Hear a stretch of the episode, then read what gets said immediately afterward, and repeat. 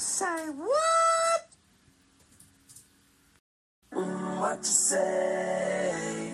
Oh, that you only meant well, well, cause you did. Mm, what you say? They ask you how you are, you just have to say that you're fine. What did you just say? What did he say? She said she was 12. That's what she said. She says, He says, we, say. say。大家好，嗯，欢迎来到他说播客节目。在此特意说明一下，呃，我们这里的他是不带有任何性别指向的，仅由英文字母 T A 组成。寓意是希望每个人都可以在这里与大家分享独属于自己的感受。我们在这里发出自己的声音，一起畅聊阅读和观影带给自己的独特体验。通过朋友间轻松的聊天形式，完成一次观点交流与开拓视野的愉快之旅。嗯，今天是他说的第一期节目，想要跟大家聊一下美国作家 Madeline Miller 的两本书《The Song of Achilles》，呃，中文译作《阿基里斯之歌》，以及 Circe，呃，中文在此呢是根据古希腊语译为卡尔克。在今天播客正式开始之前，首先跟大家简单的介绍一下这两本书的作者 Madeline Miller。嗯，Madeline Miller 是美国人，她在 New York City and Philadelphia 长大，之后就读于布朗大学，在那里她获得了古典文学的学士和硕士学位。之后，呃，在高中任教，教授高中生拉丁语、希腊语和莎士比亚超过十五年。在此之后，基于他本身的一个受教育背景及后期在耶鲁大学戏剧学院戏剧系进行学习，主要专注于将古典文本进行一个现代形式的改编。由此，他创作了他的第一部小说《The Song of Achilles》。呃，当时获得了二零一二年的奥兰治小说奖。呃，我当时查了一下，奥兰治其实是属于当时一个赞助商的名字。它本身这个奖呢是名字叫做呃 Women's Prize for Fiction，该奖项旨在表彰女性作家的文学成就。呃，当时《阿基里斯之歌》已经发表并成为《纽约时报》的畅销书 bestseller，然后。同年，呃，Madeline Miller 还入围了二零一二年度的十强作家。啊，在此之后呢，他又创作了他的第二部小说《Circe》，也就是我们中文称之为《卡尔克》。当时也是哈，一经出版，立即成为《纽约时报》畅销书第一名。时呢，由于卡尔克吧，就是他当时打的标签是女性主义小说。呃，可以说是受到了，呃，是呃，本国甚至世界各地的一个广泛的喜爱。嗯，之后呢，我也呃有在 Twitter 上看到消息说，呃，美国 HBO 也有也只在已经买了他这个版权，准备进行该小说的一个影视化呈现。嗯，那么在介绍完了作者和。今天我们想聊的两本书的一个基本情况之后呢，现在我们来进入主播和嘉宾的自我介绍环节。呃，首先先简单的自我介绍一下，大家好，我是 Connie。嗯，目前我在德国呃攻读我的博士学位，我的研究方向是 Film Studies。嗯，我的理论框架是基于 Feminist Film Theory。我目前的研究课题主要是研究，呃，华语犯罪片中女性作为呃犯罪主体的这样一个女性形象建构。呃，今天很高兴就是邀请到了一位好友点点的加入。呃，今天我们俩将会一起跟大家分享一下我们阅读呃 My 呃 Madeline Miller 的。这两本书各自的一个读后感。那么，点点，你先跟大家简单的自我介绍一下吧。好的，哎呀，刚才其实才听到你说介绍自己的研究，我觉得康妮你的研究也非常有意思，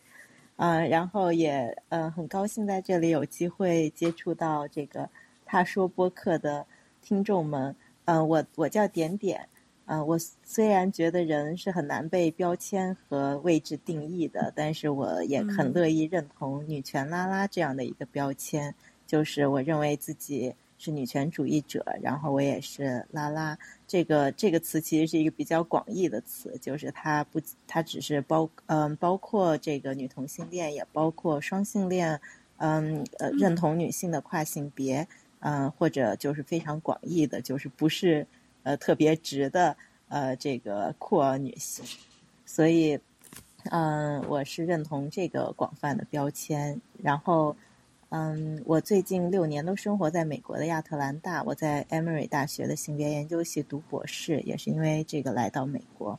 嗯，在很 艰难的写博士论文，已经明年一定要毕业了。嗯，然后我的论文可能就是希望能够为呃跨国生长的这个华语拉拉运动留下一些记录吧。嗯，对，就 先先这样。啊，那点点，那你比我，那你既然你都是已经快要见到曙光了哈，你争取要毕业，我这才刚开始呢。但是我们一起加油，一起加油，你加油毕业，我加油好好写博士论文。好的，好的，我们都在写博士论文，那看来，嗯，行，那我们。呃，就正式开始我们今天的一个读书分享了。呃，所以说首先哈，想要问一下点点，就是呃，是什么契机，就是让你知道了这个作者，或者说是了解了这两本书？啊，那么你初读这两本书时的感受如何？以及说你更偏爱哪一本呢？嗯，对啊，三个问题。好，我我想一下，第一呃，就是契机的话，我的契机其实挺个人的。呃，就是我前一段时间刚好认识了一个呃朋友，是美国人，他是在工作之余自己也在写青少年奇幻文学。然后我其实一直很喜欢看奇幻和科幻作品，但是我看的大部分是就是中中文译本。其实我嗯，因为我的英文阅读其实虽然来美国读博士了，还是呃不太行啊，所以我平时读的书大部分是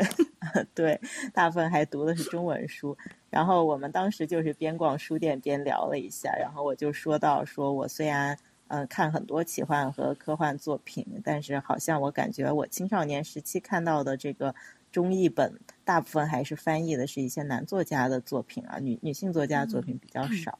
然后刚好书店里就有这这个呃 Madeline Miller 的这两本书，然后对方就说，哎，这个就是一个现在比较知名的这个女性作家。然后我就赶紧拿手机搜了一下，还发现这两本书还都有中译本，然后我就赶紧呃去买了这个中文版的 Kindle 的电子书，嗯，就读了，就刚好也是最近才读的，而且我其实自己也特别喜欢古希腊神话吧，所以就是也就是看到这两本书是这种就是古希腊神话的那种故事新编，我也很感兴趣。我我我之所以感兴趣古希腊神话，其实都是从六七岁的时候追溯到六七岁的时候，我看的第一部漫画是《圣斗士》，暴露年龄啊，就是我我听说过那个，但我没看过。对对对，就是我当时其实就很早看了那个的漫画，然后后来他的动画片也引进国内，也也在同龄人中就是热播了一段时间，所以就是嗯。我对古希腊神话一直也还挺感兴趣的，是漫画的启蒙。嗯嗯，然后你说到对呃对这两本书的感呃初印象是吧？对，我我其实我是先读的《阿基里斯之歌》，嗯，就是我也是按作者的写作顺序读的吧。然后刚开始读的时候就觉得挺像这种古希腊神话的同人小说的，因为我现在其实也 也还会看《圣斗士》的同人小说。然后就觉得那个有点就有点熟悉亲切，特别是这种就是叫什么 BL 同人，就是他写的是男性之间的这个情谊，呃，但是我前面读的时候其实心情都还比较轻松，但读到结尾的时候，我又觉得它其实也还是挺深刻的，啊，当然同人小说也有写的挺深刻的，但反正我就是对前面的美好日常又有了一些新的感受吧。嗯，就是之前前面的部分，我觉得就是就是嗯，可能比较的呃日常。嗯，但是我现在想想，其实同人小说也很像是这样，就是我们其实很喜欢给那种已经是悲剧命运，然后在原作里已经去世了的人物写下一些美好日常的同人。我感觉就是嗯，会有一些这样的印象。然后那个嗯，呃，卡尔克就是第二本书。嗯，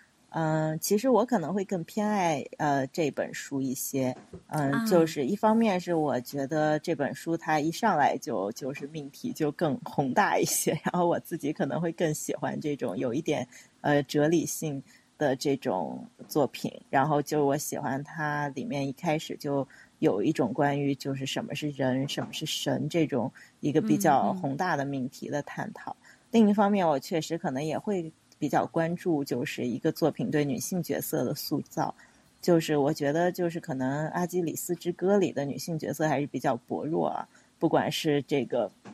嗯，对，不管是主角那个强大的海神母亲，呃，不是主角，但是主阿基里斯他的那个强大的海神的母亲，可能是主角的心理阴影，还还是其他就是就是碰到那些嗯比较不幸的人类女性什么的。就是虽然有有不少女性角色，但是都不是特别有存在感，或者应该说是从主角的视角来看，会觉得他对这些女性的，嗯，就是命运可能不是特别的关心吧。可能从主角的视角来说，所以就是相对的，就是对女性角色的描写要弱一些。嗯，但是卡尔克的这个主角就是这个呃女巫嘛，嗯，就是她是呃关于一个就是。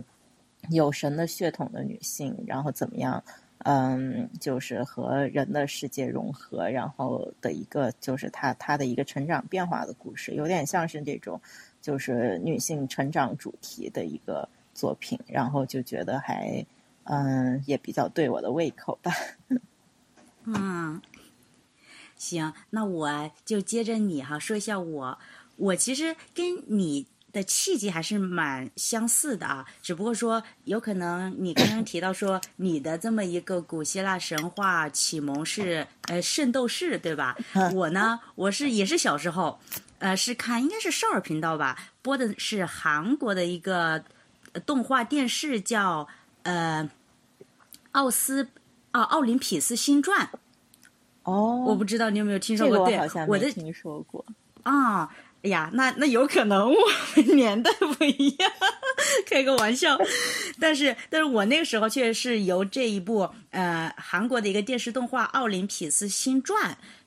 给我了一个古希腊神话的一个启蒙。然后，当然那个时候因为是小孩看的嘛，它其实没有很深刻啊。它主要是主要是就是把哎奥林匹斯神庙那一些。一些个那些个神话人物，主要是像呃宙斯呀、赫拉呀、阿波罗呀之类的，就通通都讲了个遍，就是比较哎比较浅的。但是那个时候呢，是我的一个古希腊神话的一个初启蒙，然后再加上后来呢，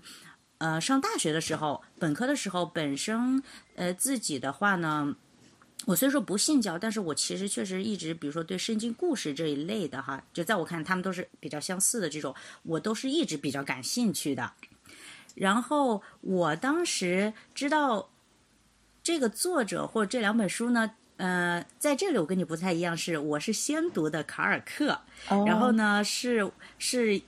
因为前面也提到了哈，就是说我是做呃这个。呃，女性女性主义类的分析嘛，电影分析。然后呢，确实由于分析，由于研究课题啊，导致呢读书的话带有很强的一个倾向性。呃，读了比多呃，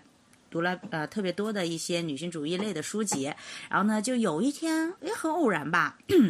我的微信读书。突然间给我推来，就是类似于猜你喜欢，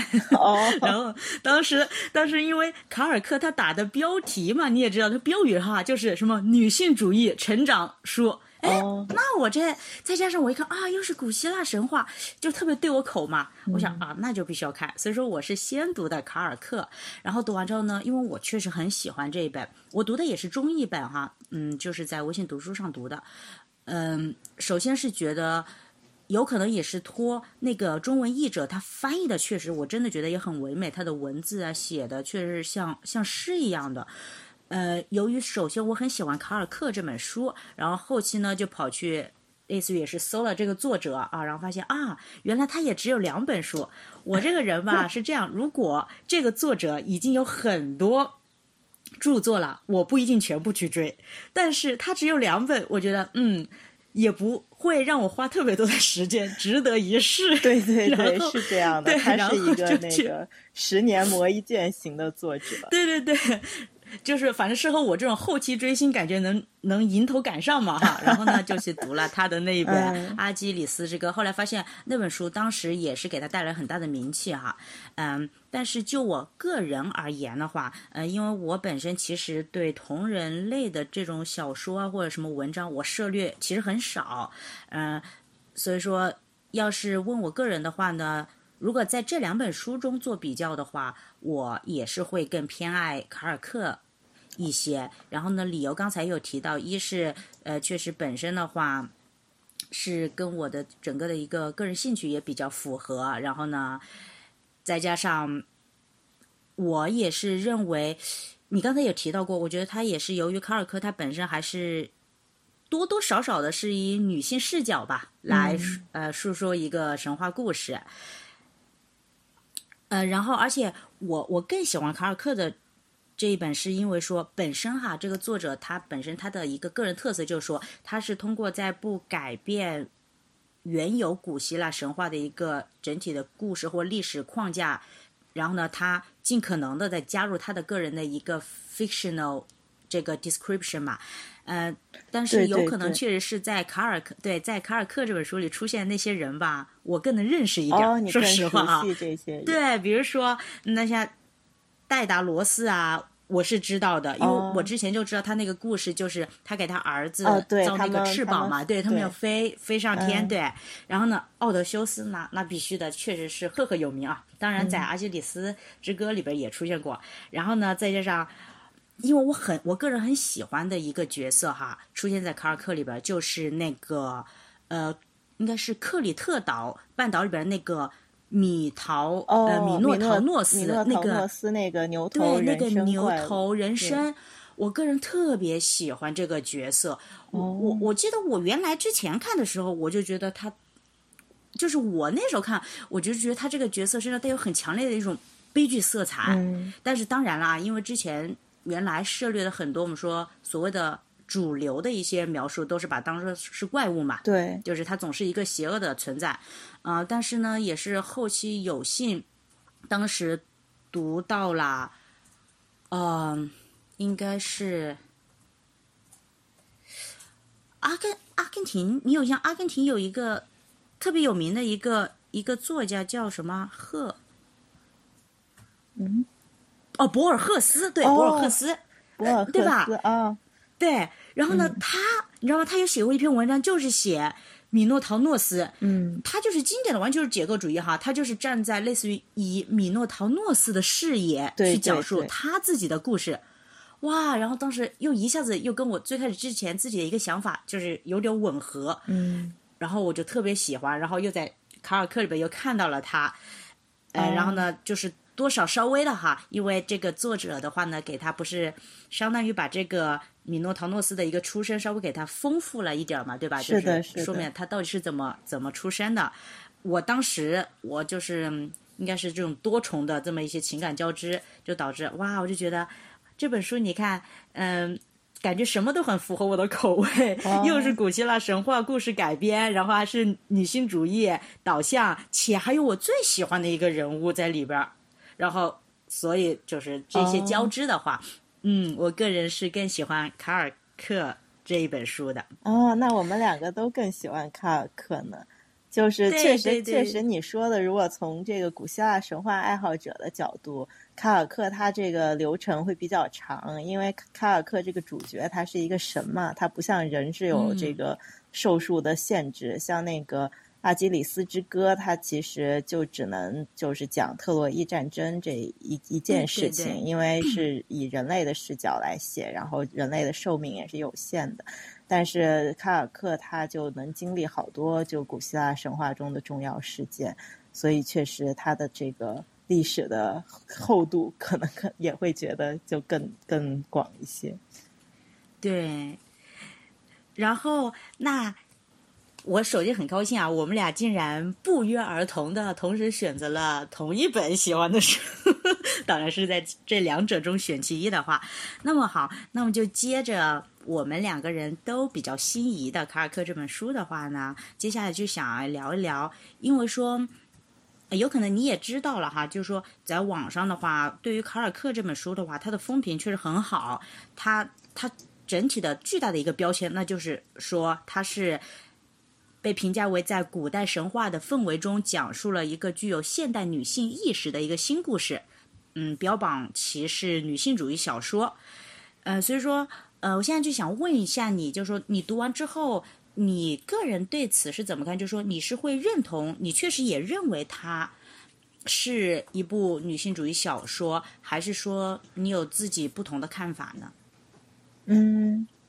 对，像你刚刚说的这个评价，一个是说有现代女性意识的新故事，一个说是女性主义小说。嗯，当然要看你对女性主义的定义是什么。嗯我嗯、我自己刚刚也说了，我从关关注女性角色塑造的角度，也会更喜欢这个卡尔克这本书。但其实我更欣赏作者的一点，反而是我觉得他作品中的这种呃女性主义观念，其实并不是简单的通过角色的生理性别来体现的。所以我更喜欢的说法就是，呃，用词 feminism 这个词，我可能也更喜欢把它翻译成女权主义，而不是女性主义。就是我希望不用太强调这个性的部分，这个 sex 或者生理性别，嗯或者甚至是 gender 社会性别的部分，嗯，而是更去强调这种权利的关系，嗯。像我们说的这个现代女性意识这一点，当然有女性这个性别的维度，但其实还有一个现代的维度。现代跟这个，比如说古希腊时期比起来，它其实一个很很大的特点是，比如说我们现代会呃有一些呃比较普遍的价值观，比如认为呃人与人之间应该有基本的平等、互相尊重、嗯什么自由，嗯。这种呃很多的这种权利的观念是很很现代的一个东西。那这个是呃他的这两本书其实都多少有一种就是会就是我们其实现凡是现代人写的这个关于古嗯代的作品，其实都很难不带有我们现代的这种呃价值观。嗯、但是我觉得。嗯，他的作品里面也特别有女权主义的视角，是为什么？因为他会去反思这个权力的关系。嗯、女性往往只是对强权逻辑下受压迫者的一种就是标签。呃，但是这个嗯强权的模式，就像小说的人物关系里面揭示的那样，其实存在于神和人之间，存在于男人和男人之间，它不只是存在于男人和女人之间。所以从这个意义上来讲，就是可能我如果是它确实是我所认同的一种女权主义小说，而这种女权主义它不只是基于这种生理性别的 sex 去争取这种女性作为这个生理上的女性和男性身为男性的一种平等权利，甚至也不仅仅是去。这个反思社会性别，就是我们说的 gender，它社会对男女进行二分的这种刻板印象啊，对男女各自的规训呀、当然，这个男女性的平等和反思这种社会对男女的划分都是很重要的，都是女权主义很重要的一部分。但我觉得更深入的说，女权主义也是要去揭露和批判那样一种强权的逻辑。这种逻辑在古代特别的明显，但是直到现代，虽然我们说要自由平等，但是其实还是有很多行为和观念是带着这种强权逻辑的色彩的。比如说这种弱肉强食的观念，群体间的战争。现在现在也正发生着战争，还有个体，就是个体的那种侵略性，不管是为了所谓的荣誉冒险而觉得伤害他人是合理的，甚至伤害他人的行为有时候反而会被歌颂为英雄的什么强大的行为，还有那种如果认定了对方是弱者，就觉得可以随意践踏对方，的那样的一些现象。以及其实更广一点的，可能就是因为觉得呃要强大，所以一旦命运无常，有一天强者变弱的时候，那种无法接受现实的悲哀和由此导致的很多悲剧，他的这两本书其实都揭示和反思了这样的嗯一些这个呃内容吧。所以在这个意义上，我觉得两本书其实都很不错，并不是只有这个。呃，女性主角的这个卡尔克才能被称为是女性主义的作品。我觉得这两本书其实都，嗯，算是通过这种人物的关系、情感和心理活动来表达出了这种，嗯，和我刚刚是谈到过的这种强权逻辑不一样的观念。比如说，像我刚刚说《阿基里斯之歌》里面那种，嗯，人与人之间日常相处的这种柔情和美好，就是一对这个男性的同性恋人之间的。嗯，这种关系，然后包括这个那本书的主角，他对弱者也有保护和尊重。他他其实也歌颂了一种，就是既自由自在又不伤害他人，不用去呃涉及战争的那种生活。但是同时，这两本书它其实也都对这种，嗯，刚刚说的这种冒险呀、侵略性啊、追求名利的欲望啊，也有一些理解和慈悲。不管是这个。嗯，就是《阿基里斯之歌》里的这个主角阿基里斯的恋人，他对小帕 名字太长，那个对对我那个叫 我昨天读了他名字读了半天啊，是吧？帕特斯读了半天，帕特里斯什么什么哎？Anyway，就是就叫他小帕了。对，就是对他小帕，他其实对阿基里斯的这这后来这种冒险呀、追求荣誉感啊、上战场的行为，其实也一直是很。就是试着去理解和体谅的，然后，然后包括这个卡尔克，他这个主角，他后来对自己儿子的这样的行为，也是试着去就是理解的。我觉得这样的一些慈悲心也是特别打动我的地方。某种程度上，他也超越了一种就是对立的思维方式，而是体现出了很多的这种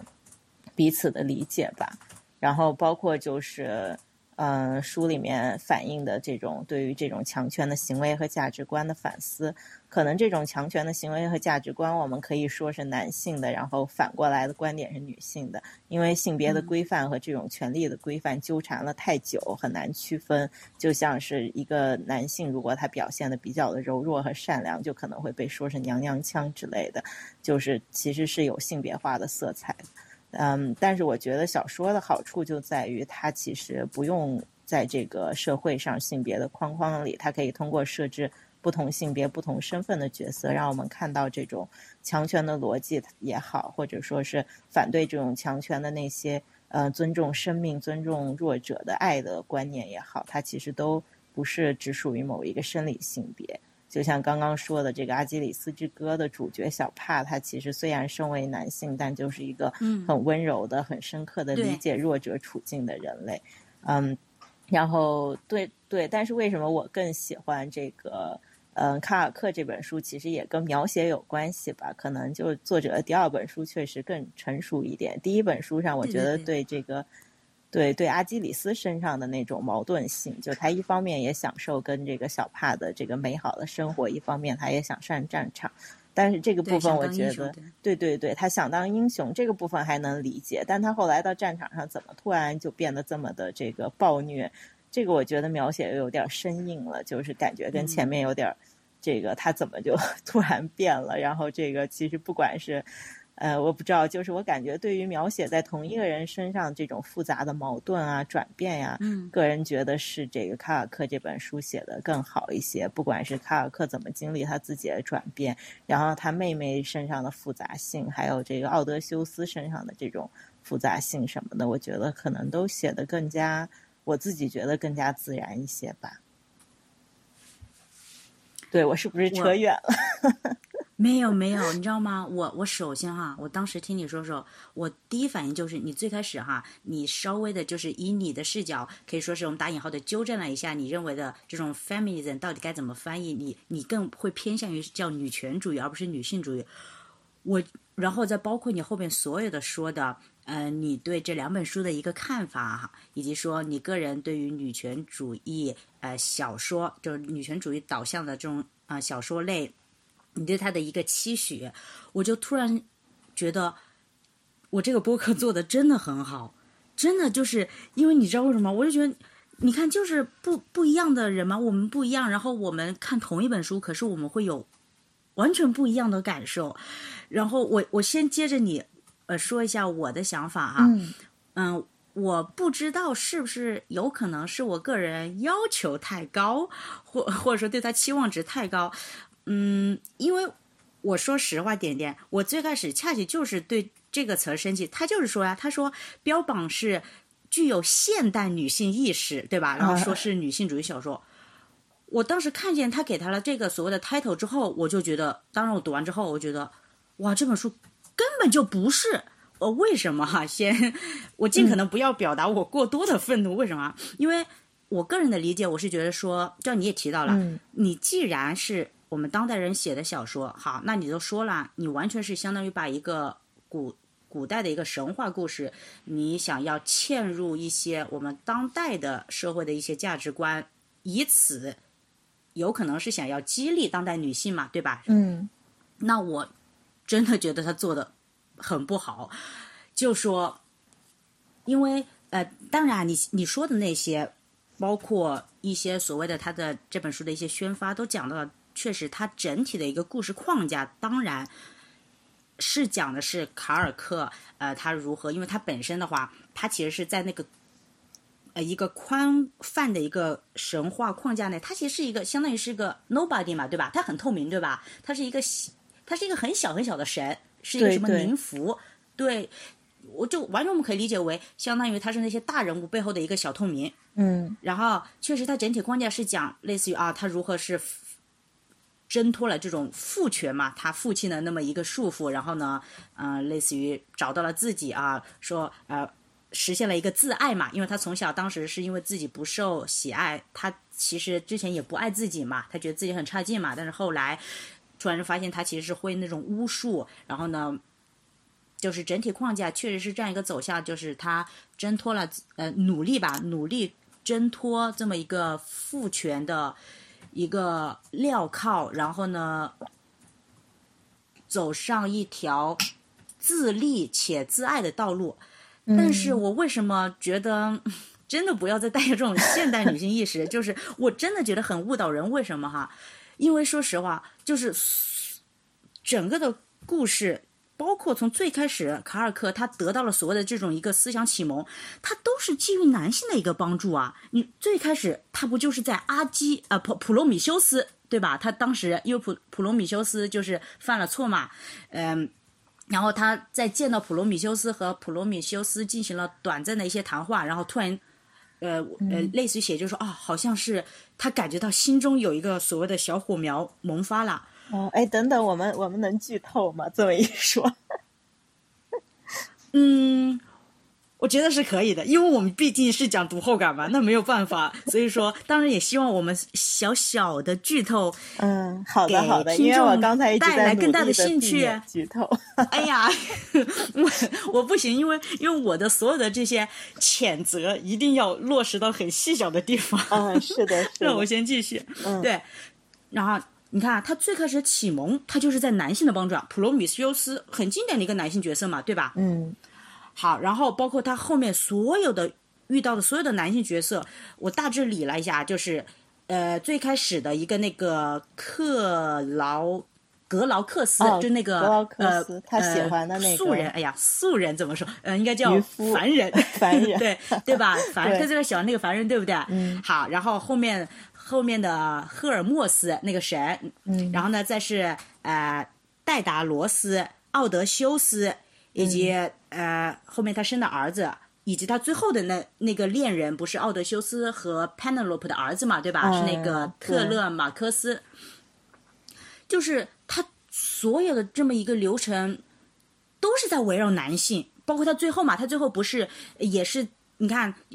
我我很不喜欢，就是他开头是接受了男性的帮助，普罗米修斯给他带来了所谓的启蒙 （enlightenment） 明智了，对吧？嗯然后呢，最后结尾他又是在他的爱人特勒马科斯的帮助下，呃，不是杀了，就是那个啊、那个应该是斯库拉吧，就是也是另一个神，但是他不是用那个什么对对对，一种带有魔法拉的一个后来变成对，后来变成女怪的、那什么六个头啊，十二只脚的一个怪物嘛，然后他把它丢在了什么一个海峡，命名为什么斯库拉海峡嘛，对吧？是是著名的那个海怪，对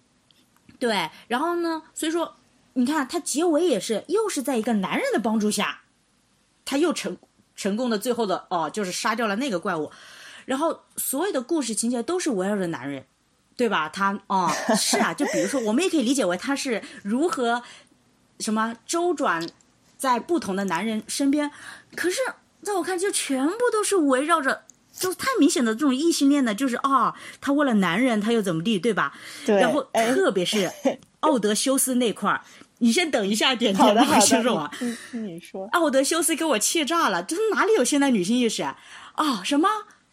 如此之爱他，可是奥德修斯特别想要回家，那么因为我爱你，我就放手让你走，对吧？然后就留我独自一人在这生儿子，还为你抚养，我真的。我实在是难以苟同，这都什么呀？你你说，你刚才想说什么？我哦，一会没有。我就是想说，其实这就可以体现出真的就是。呃，我们有的时候就是同人作者之间啊，会说这个是嗯带着镣铐嗯跳舞。那我觉得，如果你要是以现代人的方式去写历史小说，简直是更加带着镣铐跳舞了，因为他他的这个这个作者，他其实就是。呃，对，其实一开始吸引我看他作品的另一个原因，是因为他是研究这个古希腊神话的学者，嗯，然后我就对对对很好奇，想说学者怎么样在，就是因为我们学者其实也会知道每个历史呃阶段的人的想法就是很不一样，呃，其实就是跟我们现在这个普世价值观可能是这个完全不同的。呃，比如说以前人就是觉得等级观念是天经地义的，或者这种男女观念是天经地义的，然后所有的故事也都体现出这一点。这些故事当然直到今天还对我们有很多不好的影响。就是如果你去看古希腊神话，那就没几个正面的女性角色，哪怕是最强大的雅典娜女神，也有好多好多的缺点。然后，嗯，就对，所以他怎么样在忠于原著的情况下来去写，确实我觉得是一个特别困难的事儿，因为他呃，你刚刚说的这些情节。呃，普罗米修斯确实应该算是他，可能算是他试着结合的一个情节，但是我觉得他就是非常强烈的，在他的两个著作里面都尽可能的，就是完全遵从于那个时代的原著。甚至包括我印象很深刻的就是阿基里斯，虽然他现在最有名的一个神话是他这个脚后跟阿基里斯之踵，嗯是他本来应该他的弱点，但其实早期就是荷马史诗的时期还没有这个设定，所以他也很尊重这个呃那个时代，并没有加入这个设定。就是就是他的这个作品其实是很严谨，就是很可以做神话考据的话也，呃也有很多这个严谨的地方。那作为一个就是曾经读历史学的人啊，然后我我其实就也很好，也就是对对于他的这种严谨和这种尊重史实，我也觉得我也是有一些同情之理解的。但你说的这些，其实我都觉得就应该由我这个拉拉来说，就是这个他的两本书都好 值啊。就是虽然说那个《阿基里斯之歌》是一个讲男同性恋的故事，但是其实你就可以看到，就是因为大部分。同人女可能其实也是直女，就是他们呃，就是你能看到她的两个作品里都对男性有很多的爱和理解和同情。我刚刚其实也提到了这一点，嗯这一点其实是我觉得就是一方面这种嗯。就是爱和同情当然是很伟大的，但是另一方面也确实会让我觉得有点，这是不是有点受虐狂？就是明明这些这个 男的对他都不怎么样，但是他还是 对，但他还是就是试着去理解。嗯、呃，然后这点确实我也觉得很无语，但是我觉得它里面有一些细节其实还是有打动到我，比如说他跟他妹妹的关系。嗯呃，其实就是他妹妹真的说了很多很深刻的话，是我很喜欢的。而且就是刚刚你说的这种女巫的能力，其实这个女巫的能力并不是真的，比如说被奥德修斯启呃不不是奥德修斯被普罗米修斯启发才产生。我觉得他就是、嗯、他就是其实他妹妹指出了像他们这样的女巫的能力的觉醒。跟这种反抗男性强权、反抗父权也好，反抗这些强加于这些女这些呃神话中的女性角色的命运，比如说他们。呃，父亲想把他们嫁给谁就嫁给谁，丈夫想怎么对待他们就怎么对待他们。其实巫术是他们反抗的方式，而且巫术的力量来源就是这种反抗的精神。然后最后其实有一个传承，就是在这个故事的结尾里，其实他虽然跟他爱上的这个凡人男性离开了，去去这个呃消解他，就是去去叫什么去消灭他以前造出来的这个海怪，但是。嗯，但是其实他的这个岛，其实你可以把这个女巫，呃，不管是他最开始要求有一个独立的岛，有点像是这种呃女性这个自己的房间啊，那个像吴老夫说的那样，然后他最后其实也把这个岛传承给了一个凡人女性，而且。就是这个凡人女性也对对对，而且这个凡人女性她也有能力去就是发展巫术，所以说巫术它并不像神力一样是一种啊来存在于血统之中的东西。这个巫术其实存在于女性的反抗精神之中，这一点其实是我挺喜欢的一个设定，就是。嗯，而且也是，但是我觉得你刚才批评的那些，就是特别异性恋、特别直人，不管 这个男的对自己有多么的差，最后还是这个会爱上一些男性，并且给予他们很多的同情和理解。这一点我其实也确实觉得，就是就是就是挺是一个槽点的吧，就嗯。对，嗯，但但是但是就是我不知道，但我觉得也许就是对于广大的异性恋女性来说，这又确实是一个会去共鸣的地方，包括那些生育了儿子的母亲。如果她并不是就是故意要 生儿子那种，就是重男轻女的生，而是她的孩子确实就是男性，那你怎么去处理这样一种关系？这其实我之前很纠结的一个问题。因为虽然我自己是拉拉，我不是非要选择一个异性恋的亲密关系，但是我其实有想过，就是。呃，在我还就是挺挺希望能够有自己的孩子的时期啊，因为我跟我妈的关系很好，所以我觉得亲子关系是一个值得向往的事情。那在那个时期，我其实有担心过，想万一我生了个男孩要怎么相处啊？我觉得我 很难跟一个男性，就是不知道要怎么把男性成养成一个就是在男权社会，嗯，就是既不是一个。既不成为坏蛋，又不成为被坏蛋欺负的对象，但他在生理属性上又会被认为是坏蛋的一员，就加引号啊。但就真的是，其实是一个很纠结的问题。所以，可能某种程度上，我觉得他的作品就是挺真实的，就是也表现出了这种纠结。这种纠结，一方面是那种。就是不，虽然说是在古希腊神话的历史中，但其实它这个历史的幽灵也一直存在于现在的这种强烈的等级观念和男女之间的这种权力差距差距，它也算是忠实的反映了。然后另一方面，作为一个异性恋女性，在这样的一个男权社会，既要反抗，又会爱上自己反抗的对象的这种纠结，我觉得它也是比较真诚的呈现了。我说实话，因为其实当我哈，就是呃，最开始就是给你提出这个问题之后，我后期不是自己来做准备嘛？我其实实话，我写出这些论点的时候，我我其实自己也是矛盾，就是说，因为我自己也有一个结，一直像解不开。就是说，我很感谢，我感觉你刚才其实有帮我稍微松了一下这个结，就是你刚才一直提到的，因为他其实呃，我们确实是要认可作者很重要的一点，就是说他。真的是尽最大的可能是保证了原有史实的一个，呃，就是还原嘛，他他尽可能没有破坏原来的一个框架，对吧？嗯，所以说我就是，但是但是我之所以还是确实很感到，嗯，气愤的是，其实我偶尔有时候也会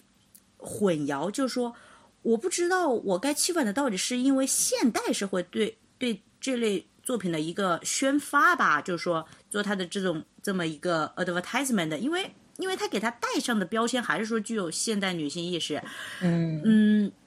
我的意思就是说，那你就是站在你现代的人在理解了。那么如果你是站在你现代人的角度去理解这本书的话，反正站在我的角度，我还是会认为你带有这个标签之后，存在一种。可能性，且可能性还是比较大，就是说，确实会误导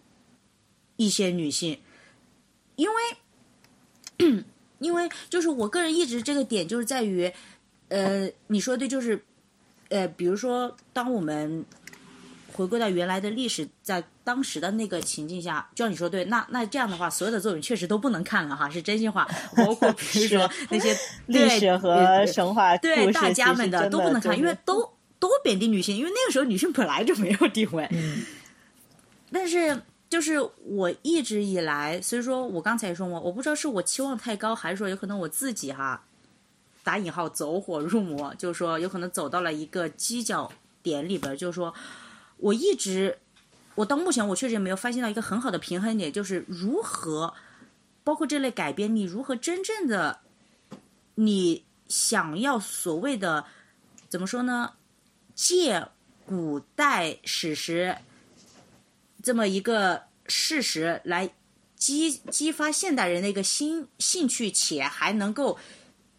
蹂躏进当代的一些价值观，你怎么样做好一个这种？真的是，我到目前我没有看到一个很完美的一个 combination、说实话，对，我明白你的意思。而且我特别同意你刚才说的这个宣发上，其实我也会觉得，如果宣发它是一个什么现代女性意识的作品，其实有点很奇怪。因为在我看来，这个作者他的长项恰好是还原古代的故事，而且读的时候你也能沉浸到那种那个时代的氛围之中，而且所以会让我觉得动人的，其实恰好是就是它说明了一种可能性，就好像比如说像呃女同性恋 lesbian 这个词，就是从古希腊的 lesbos 岛开始的。那也就是说，嗯其实包括就是我们有的这种什么 Amazon 这个词啊，Kindle 不是嗯 Amazon 出的吗？我还是在 Kindle 上看的这本书呢。那 Amazon 这个词也是来自于古古希腊时候对于那种亚马逊女战士的想象。那其实不管是这种亚马逊女战士，还是这个 Lesbos 岛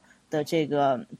呃女主人萨福之类的角色，其实都说明了，即使是在那种时代，也仍然有一些奇特的女性，她们被称为是女巫，或者被称为是这样那样的。其实我觉得这个故事它更想说的就是一个那个时代的女巫可能是什么样的，当然带着现代人的想象去呃想象那个时候的事儿，有的时候会有一些。比较难自圆其说的地方，但我觉得这种难以自圆其说的地方，更多体现在他另一本书，就是《阿基里斯之歌》里，可能会有点违和感，因为你可以看到，呃，那本书里面这种这个呃男性呃主人公的这个比较现代的一些意识，特别是放在可能特别是放在一个就是他作为一个男性英雄的身上，会特别有一种违和感，因为感觉那个时候的男性更难像他那样想。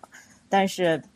呃，放在女性身上，因为女性作为受压迫者，其实真的是在各个时代都有呃觉醒的故事，因为哪里有压迫，哪里就有反抗。对，那所以，所以我觉得其实这个书它它就是就是我会觉得它挺真实的。就是因为它其实真的给你提供了一种在那个历史下非常有可能出现的这样一个状况，你不会觉得是一种把现代价值观嫁接到古代的违和感，你会觉得这确实是一种在那种古代的价值观中可能会生长出来的故事，嗯。反而是就是就是我说的《阿基里斯之歌》里，你可能会觉得有点违和感，因为嗯、呃就是可能是因为主他一直强调主人公的心理是反对战争的，反对很多就是古代价值观的，但是行为上他却又呃一直去嗯做了那些就是神话传说里的事情，所以那个地方会有一点割裂。但是这个这本书其实可能也就是我会觉得就是。就是卡尔克这本书其实是一个，就是你会觉得它没有那种古代和现代那种违和的撕裂感的书，所以反而如果说这本书去拿这种什么呃现代女性意识在古代这样的嗯宣传方式，确实是很奇怪的，就是把一种它本来其实没有的违和感给强加上去了。是，所以说嘛，就是因为因为说啥，我们现在因为只有这两本书可以做选择嘛，对吧？然后再加上我的问题是问更喜欢哪一本。说实话，我最开始当时提这个问题，我的内心想法是，就类似于要你在什么那俗语怎么说，就矮子里拔大个儿，你知道吗？你只能硬选的话，那那我那我。就像你刚刚提到，那我你要我硬选，我确实还是会选卡尔克，所以说我一直在 批评他。但是那跟阿基里斯 之歌之比，当然也是我个人感受，对呀、那你要我硬选，那好吧，那就还是选他了，对，就是这个样子。但是，哎呀，反正就还是我刚刚提到的，我到目前，我我反正没有，我我因为我因为我我觉得有可能也是跟我自己做这个研究有关系啊，这类研究就是嗯，包括说实话，反正我我就是如果我们只看我电影学研究这方面的话，就是我读到的很多哈，就我这个专业领域内的那些所谓的呃比较著名的一些。我们打引号的那些激进分子的话，真的都是都是一律，你知道都是怎么？就是前期一律的，所有的瞧不上市面上所有的电影，不管你好莱坞的，当然不能说好莱坞商业电影已经被骂的不行了哈，嗯，哪怕欧洲的所谓的这我们说的 art cinema 这种哈，呃，中文叫文艺片，但是我个人认为不太妥当啊，但是我们暂时用文艺片来代指，就是所有都骂嘛，对吧？然后最终就走上一条什么道路，你知道吗？就是啊，那些比较比较 active 的那些女性理论家吧，嗯最终就自己拍片。你知道吗？哦 就就自己拍拍所谓的先锋电影啊，或者什么的，因为因为就市面上所有这些都瞧不上嘛。因为我其实自己也有很，我目前慢慢的也有种感受，就是包括自己读或了解，我有时候我自己甚至都萌发这种想法，包括我们可以讲到后面我再跟你说，包括读这个书的时候，我在想，我感觉我都可以自己写了，就是哦以我的角度，我想自己写，就是因因为就像我刚才吐槽了那么多，对吧？对我觉得写的。不是我想象中的，是吧？什么女性意识故事或什么之类的，呃，真的，其实我想象中的卡尔克，因为这个在读这本书之前，我其实对这个古希腊神话中的女巫就是有一些这个呃想象的。然后，其实嗯。我、我我以前想象中的卡尔克，他就应该是弯的，就为什么就是、嗯。就我觉得他跟这个男男性英雄也好，神也好，应该都是逢场作戏。他实际上他深爱的人应该是其他的女性，然后但是但是那个你该你该你去写，对，但 但是在我在我那个脑海中的故事本来应该是这样的故事，但是这个故事反正就是，呃，就是就是属于那种好吧，那个作者太直了，我只能这么说。对啊，但是但是说实话，我个人我觉得这样挺好，你不觉得吗？我我有时候会有这种感觉吗？就是比如说像这种书出来了啊，它确实是真的是，你看，嗯、也也有说，就数据说它是。它这两本书都是啊，特别是卡尔克说是也是占据《纽约时报》榜当时就是什么那个畅销榜嘛，best seller 是吧？Number one 长达十六周。嗯我我偶尔啊会有这种念头一闪过，我想天哪，那如果写成这样都这么如此受欢迎，我觉得我也能成，我也可以，我也可以写。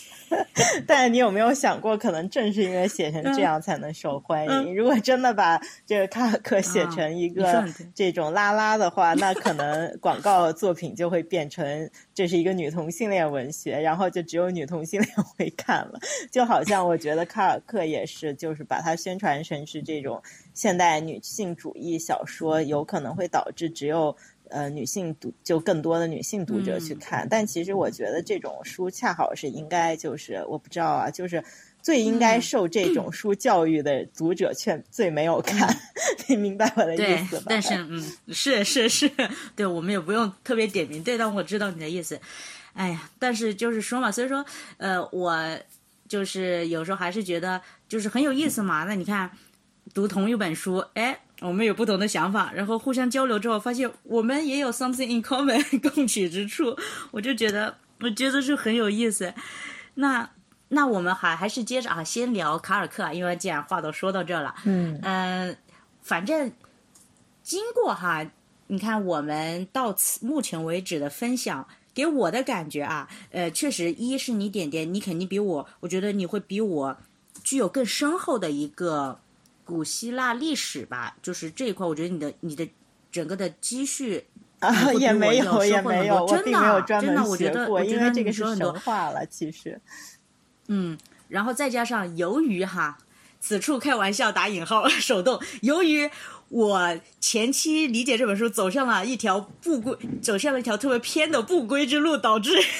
导致发现我没有那么喜欢他。那么，所以现在我先问你，嗯，就卡尔克这本书而言的话呢，啊、你有没有个人特别喜欢的，或或者说不一定喜欢，只是印象比较深刻的一些 part 或者章节或场景之类的，想跟大家分享一下呢？哦，其实我刚刚已经呃提到了一些，比如说嗯我提到过，就是、呃你也很喜欢的，就是他他妹妹其实就是生下了这个米诺陶诺斯的那个女巫嘛。然后，嗯然后我其实特别喜欢他们两个的交流，就是我觉得那个时候其实啊，那你喜欢？对，就是那个时候，我觉得卡尔克还不理解，他觉得他妹妹就是这种男权社会中的获利的那种女性，嫁给了一个国王，然后过着自己随心所欲的生活。他把，呃，他呃，他把他妹妹跟这个他所反抗父权社会，当然我们现在这么说，其实小说里的情节挺自然的，没有用任何什么嗯。父权社会之类的这种大对，那个时候没有那个，对对对对，就是他他小说我们会觉得批判性不强，某种程度上也是因为他不嗯。会用任何就是我们觉得很有批判性的这种话语，他就是在讲故事嘛。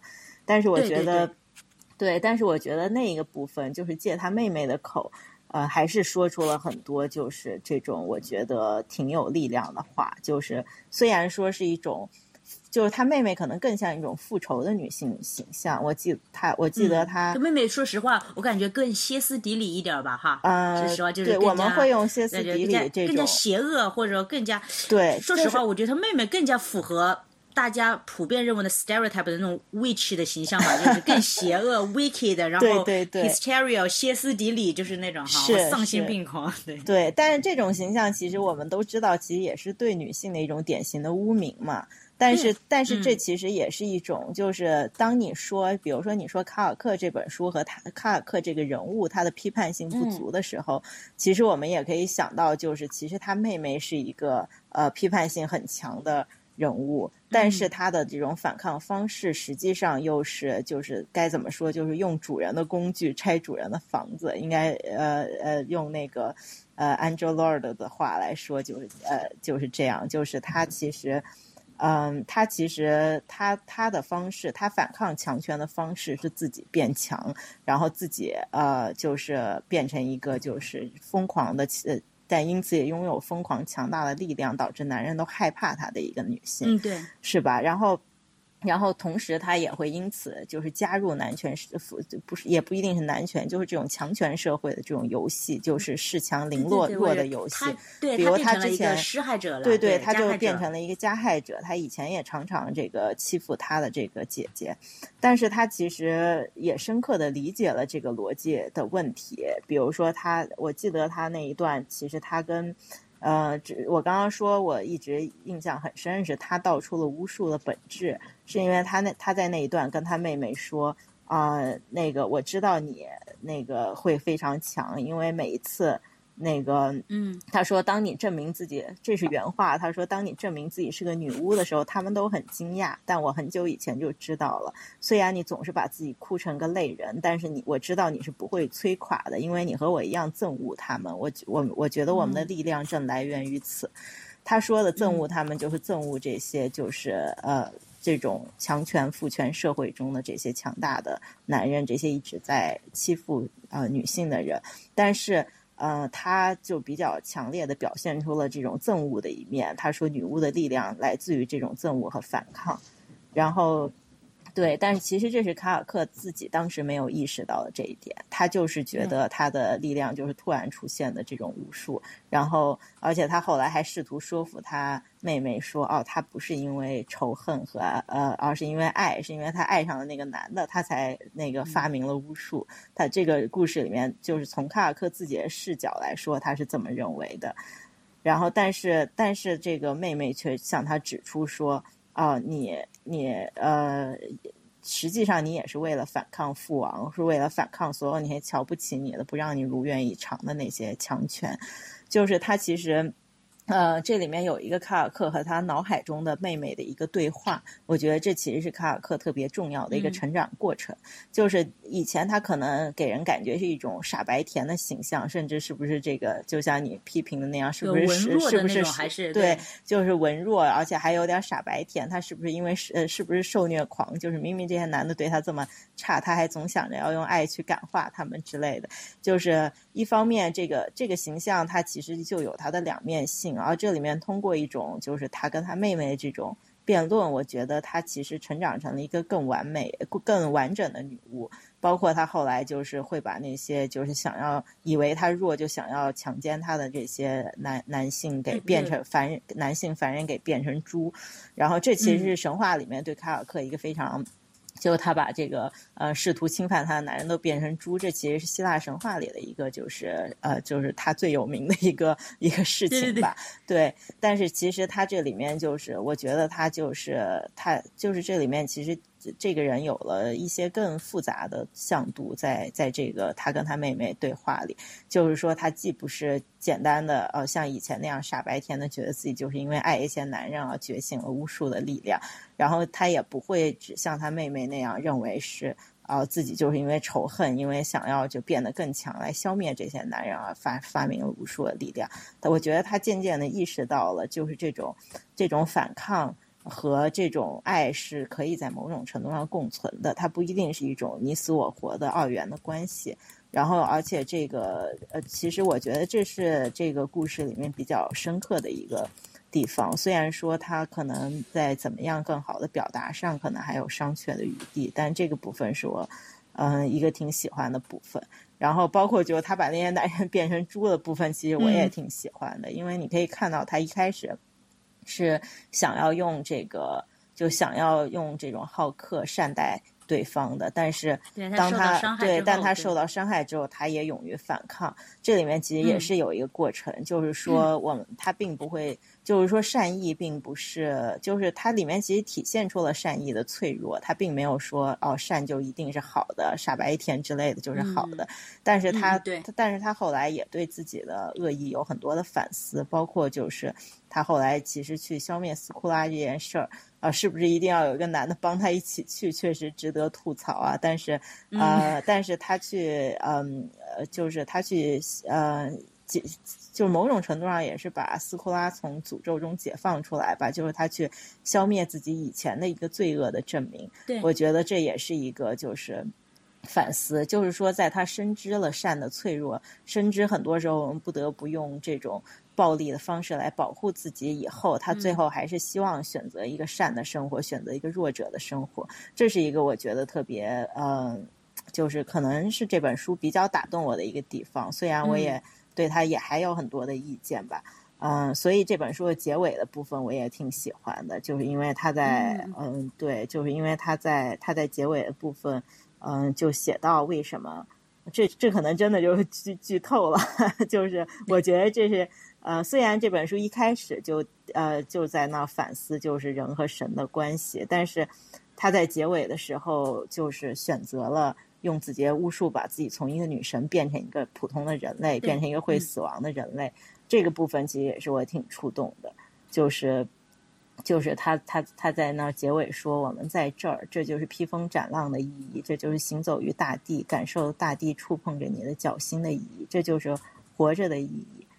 我然后就是就是他在那儿说到就是生命的这种脆弱，弱者的这种脆弱，我觉得某种程度上确实是跟这种弱者有深刻的共情，然后同时也知意识到这种暴力和强权在什么时候是，嗯，就是是是有的时候是你不得不用的一些自我保护方式，但即使如此，他最后还是选择了成为一个就是弱者，但是他但是他同时就像我刚刚说的，他其实也把这种。嗯，巫术把这种弱者反抗的精神传达下去了。这种巫术不一定像神力那么强大，或者呃天生或者怎么样，但是呃，他会不断的就是生发出来。即使是没有所谓的血缘，以任何一个凡人，如果他有了反抗的精神，他也有这种巫术的可能性。这个是我觉得很有意思的一点，包括他对这个巫术的这个设定。因为，因为就是你，你像之前嘛，包括现在，你就是一直在提到哈，就是那个卡尔克的他那个妹妹，我刚去查查了一下他的名字啊，帕西法厄啊。对，我已经不记得因为因为他不是他不是有妹妹对，我刚才查了一下，他不是有妹妹，他应该还有那个是弟弟吧？不是哥哥吧？呃，是对对对，是他的呃，对，应该是是他弟弟，他是最早出生的嘛，剩下这些都是比比他晚的，嗯。然后就是接着这个说啊，因为嗯，我当时也是自己在想，就是对我个人而言，呃，呃，我我倒是没有选什么特别喜欢，但是我确实印象深刻的，我主要是两个啊，因为这样我最开始也提过了。反正在我当时，在我有限的视角里，我觉得这本书就是讲他跟不同男人的关系嘛，对吧？所以我选了两个男人，我觉得稍微是印象深刻。如果要说非喜欢的话呢，啊，先说非要喜欢的话呢，是，嗯，我觉得，因为因为他这本书，它本来就是每一类似于不同的章节是跟不同的一个人的一个小故事，对吧？可以大家这么理解嘛？那他不是。对他不是有一小章节是专门就讲他跟戴达罗斯嘛，对吧？嗯，嗯，说还是那句话啊，你要硬是让我选，我觉得反正就我个人觉，我觉得戴达罗斯算是这所有男人里边最好的了吧，就是 就是对他而言，哦，对，因为因为我我先讲讲我个人的哈，就是说，因为 就而言，就说我们如果只讲情爱片的话，这种话就是男女间的话，嗯。嗯，至少。当卡尔克跟戴达，哎呀，他这个名字太戴达罗斯，他的相遇的话，我真的我全程，应该是他其实主要是差不多有两章左右，因为后面还涉及到他们去关那个米诺陶洛斯嘛，是吧？嗯嗯，就是我感触很深的，我觉得就是克制吧，就是主要当然主要就是呃戴达罗斯对他的那种感情，因为文字写的很明显嘛。确实两个人也是有那种情愫在哈，包括确实也待在一起了。但是至于比如说具体做没做什么，这个我不太清楚。但是肯定是有情 情愫在的，对，两人肯定是有，但但是对，两人肯定是有，嗯，对，两人肯定是有好感的。但是呢，戴达罗斯至少是在这整本书里唯一一个，我觉得他很克制，他哦，他对卡尔克的那么一种欲望吧，或者说是嗯。呃，我们可以简单理解为爱吧，或者什么的，嗯，然后对，但是其实这这里就更显示出一个比较现实的地方，就我觉得这书写很现实啊，因为戴德罗斯为什么克制？因为他们俩的权力关系是完全反转的。就是卡尔克那时候还是女神，而且是一个比较强大的女神。啊，戴达罗斯那时候，他其实是个是个，对，不仅是凡人，而且还是奴隶。对，对对对，这其实是一个奴隶爱上女神的故事才会。那你就说嘛，那你看嘛，所以就需要你看有不同人来打醒我嘛。那你先让我说，我跟你说当时的我嘛，我我就在这一众人里边，我当时觉得为什么他真的很克制。然后呢，我不知道是不是我个人还有那种所谓的叫什么。完了，那个滤镜加持哈，因为我本来最开始也知道他那个著名的故事哈，就是当时那个时候是歌颂他的父爱嘛，然后好，包括这个这本这本书里边又给他刻画的确实很温柔一个男人哈，然后哈，我当时读的时候啊，稍微又代入一下我个人哦，在在此简单说一下，嗯，我个人呢，哎呀，到目前为止吧。说实话，其实我对广大男性也是比较丧失信心，但是无奈到目前为止，我还是个异性恋，所以说爱之深责之切。其实你说你对他异性恋部分那么反感的时候，我就猜到你是了。那不是，你先听我说吧，真讨厌。然后我我当时代入一下自己啊，我我就突然觉得，哎呀，我我至少觉得在这一众男人之中。你要我选吧，我还是选泰达罗斯。至少他那种温柔以及他那种克制，就是他并没有觉得说，呃，他，我我当时确实没想那么多啊。你说，你说这个权力地位真的这个是很重要的，我当时没想，我当时就觉得说是，哇，至少你看他没有因为所谓的他对他产生了欲望，因为在我认为啊，我说实话，我觉得男人吧，对于女人，但凡是有一丁点欲望，他们绝对不会吝啬想要把他就是。释放出来或者怎么样的，对，但是至少，哎，作者没写明，那么，那我才觉得，那我作为读者，哎，那你没写明，那我就当做没发生，对吧？那么，所以说我就可以保留我对戴达罗斯的一种滤镜加持，我就觉得他真的很温柔，而且他很克制，以及哈，说实话，当然，那故事里对他的那个个人故事的一个描述。我又觉得很可怜，我又莫名其妙有一种母性的光辉，就导致一系列。所以说，嗯，个人来说话，呃，是比较喜欢那一段。再加上最开始也提到了嘛，因为又涉及到我个人最喜欢的米诺陶洛斯也在里边哈。嗯。然后呢，所以说印象最深的是是这一个人物，还有就是他对，还有就是他的弟弟。但是关于他弟弟和卡尔克，我是。我是没太搞懂，所以现在想跟你也问一下你的意见，就是说，嗯。嗯，就我个人通过文字我的感知的话是，我没太呃没太就是弄清楚他弟弟怎么感觉对他这个姐姐也是，我也感觉是若即若离，就是至少在卡尔克他他的视角诉说这个故事，对吧？原来他弟弟对他多么好啊，是不是啊？就是就是类似于所有的人都不喜欢他的时候，至少他弟弟就是他总是跟他弟弟屁股后面转嘛或什么的。嗯，但是你看后来他弟弟，他弟弟应该算是率先变强的啊，应该是对吧？然后再就是他那个妹妹，然后就忽然突然间我在我感觉，我感觉怎么突然就像变了一个人了？我也跟我也跟卡尔克一模一样，我觉得啊。你不是我印象中的那个人了呀，然后就是我做错了什么了吗？怎么说变就变了呀？所以说，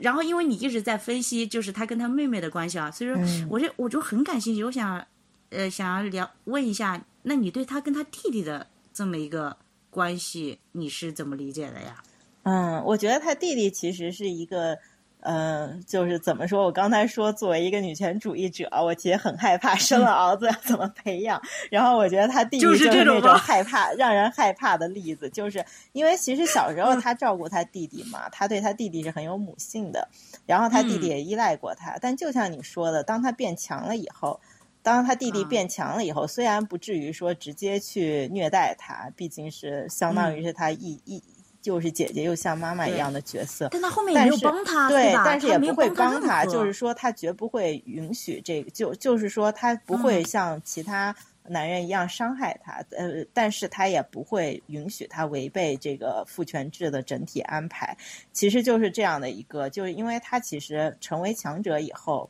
作为一个男性成为强者以后，他其实已经是这个利益的既得利益者了。而且，其实如果嗯你看，当然也有忠于原著的考虑。如果你看希腊神话原嗯著的话，他弟是一个非常有名的暴君，就是是一个非常坏的形象。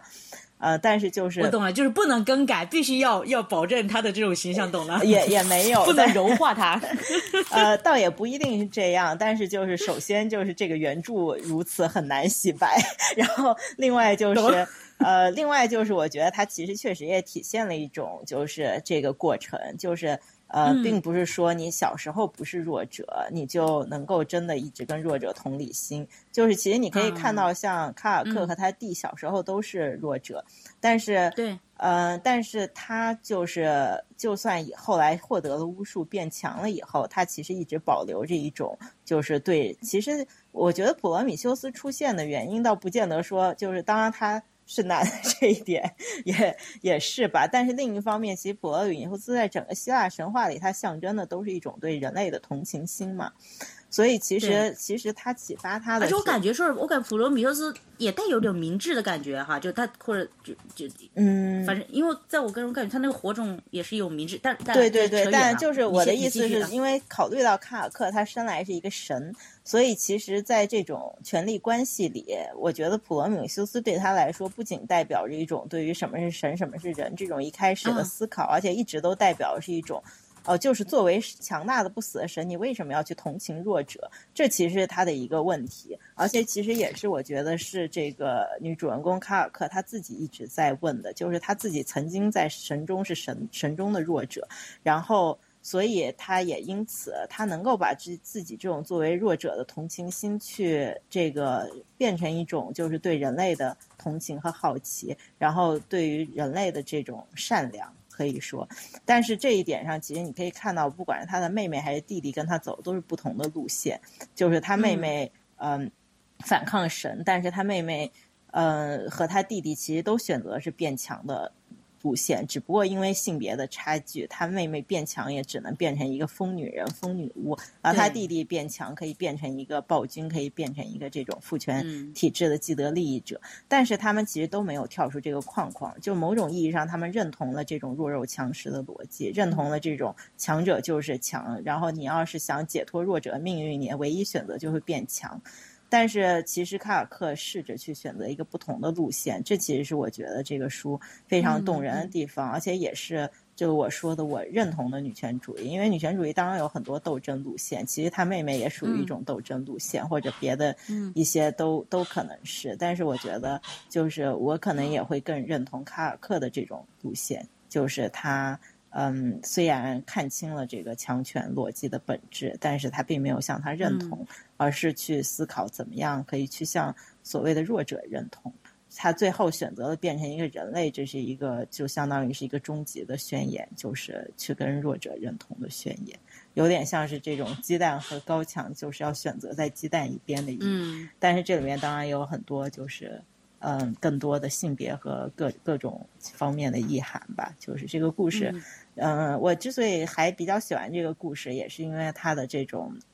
嗯复杂性。虽然就像你说的，它其实在这种古希腊神话的框架里。嗯，这个其实就就是就很难说了。如果他不是用这种古希腊神话框架，而是完全另起一个新的世界观，那可能也不能。首先就会很难写，然后而且写完可能也不能这么很这么容易得到广大读者的接受。但是另一方面，就是像你说的，这种世界观里确实会有很多有毒的东西，就像我们整个的历史和文化里都有很多有毒的东西一样。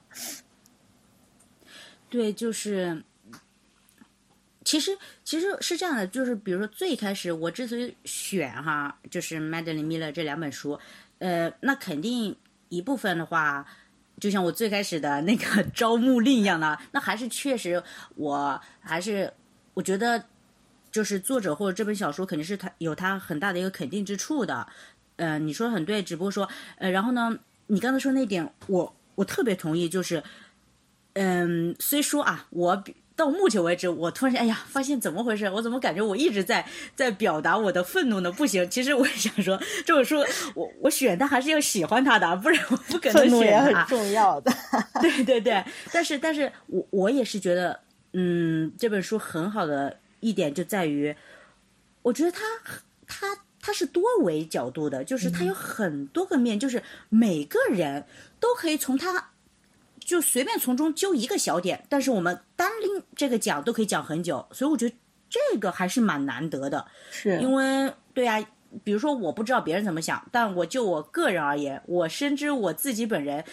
至少不能够写出如此之就是信息量如此之密集，载重如此之厚重，所以说，所以说我这个是很佩服的，对，嗯这个是这其实个也是要提借前表明啊，对对，这其实也是一个能取巧的地方，就是当你借助嗯希腊神话和，就是我觉啊得你借助希腊神话这样一个宏大背景的时候，其实厚度就很容易的就就就在那里，因为它就有整个这种历史的厚度什么的在这儿。特别是卡尔克这本书，就像我我们刚刚说的，它其实跨度也也更长，所以真的这个对对对，它连它连接的人主要是什么？它连接那些我们比较耳熟能详的神会更多。这样说，那么这样的话呢，它它那个视野范围就扩宽了很多。它那个 aspective 对 respective 对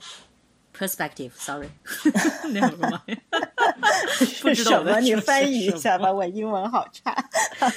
哎，你你你算了。但是我理解你，就像我在德国，我天天跟人我在德国跟人说英语，你敢信？是一样的，就是我我想说，呃，就像你说的，因为它的跨度比较大，它它只要连接了，比如说它多连接一个神，嗯那么你可供别人读者分析的视角就多了一个方向嘛，对吧？嗯因为他加入了一个新的所谓的这种 networking 嘛，就是这种呃人际关系网，那么你你你可以又站在另一个人的那么一个神的角度又去分析，确实就是我觉得嗯它导致信息量还蛮蛮蛮蛮丰富的。是，好了，到这里就是我们第一期播客节目上半部分的所有内容了。如大家所听，上半部分我们主要是更多的讨论了卡尔克这本书。那么在音频的下半部分，我们将会更加关注阿基里斯这本书。感兴趣的小伙伴们，欢迎移步音频的下半部分内容。我们一会儿见。